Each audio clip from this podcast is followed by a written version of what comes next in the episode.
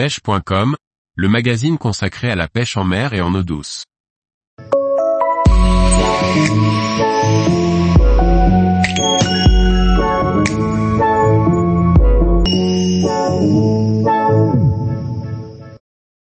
Le déroulement d'une journée de pêche sur le fleuve Orénoque. Par Liquid Fishing. Après deux journées passées en solo, l'heure de passer la première journée de pêche avec mes partenaires de la semaine est arrivée, direction l'Orénoque pour encore deux jours de pêche. Sur l'Orénoque, les déplacements se font à bord de longues pirogues.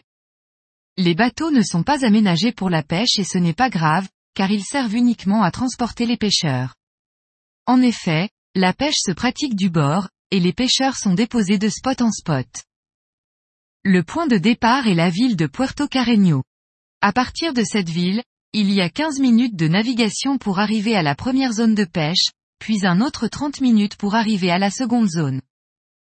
Les payaras et les sardinatas se retrouvent sur des zones bien précises, constituées de rapides et celles-ci ne sont pas si nombreuses sur cette partie de l'Orénoque.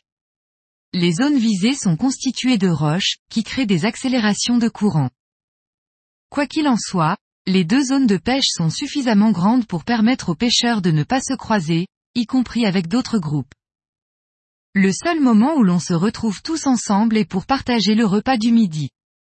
Ce repas se passe à l'ombre, c'est le moment de bien se rafraîchir, d'enlever la casquette et le bœuf.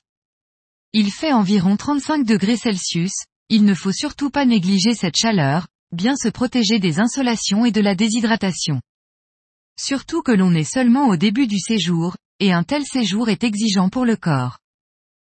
En ce qui concerne la pêche, cette journée était très calme, avec peu de touches. Après cette journée compliquée, nous terminons sur un dernier rocher sur le chemin du retour. Mes partenaires y attrapent et décrochent quelques paillaras en bordure, ce qui donne de l'espoir. Pour ma part, je décroche un gros paillara à longue distance, mais j'ai la chance de sortir peu de temps après une très belle sardinata. En ce qui concerne les grosses sardinatas, les animations et récupérations très rapides sont les éléments déclencheurs pour les faire attaquer le leurre. Le problème de cette animation, est qu'elle occasionne beaucoup de loupés. La distance qui m'a permis de déclencher ces deux poissons se trouve trop loin pour l'atteindre en lançant. Pour réussir à atteindre ces distances lointaines, j'utilise un jerkbait minnow flottant, que je laisse dériver jusqu'à atteindre la veine de courant repérée. Une fois celle-ci atteinte, il me suffit de fermer le pick-up du moulinet et de commencer ma récupération. C'est ainsi que j'ai pu faire attaquer les deux derniers poissons de la journée. Tous les jours, retrouvez l'actualité sur le site pêche.com. Et n'oubliez pas de laisser 5 étoiles sur votre plateforme de podcast.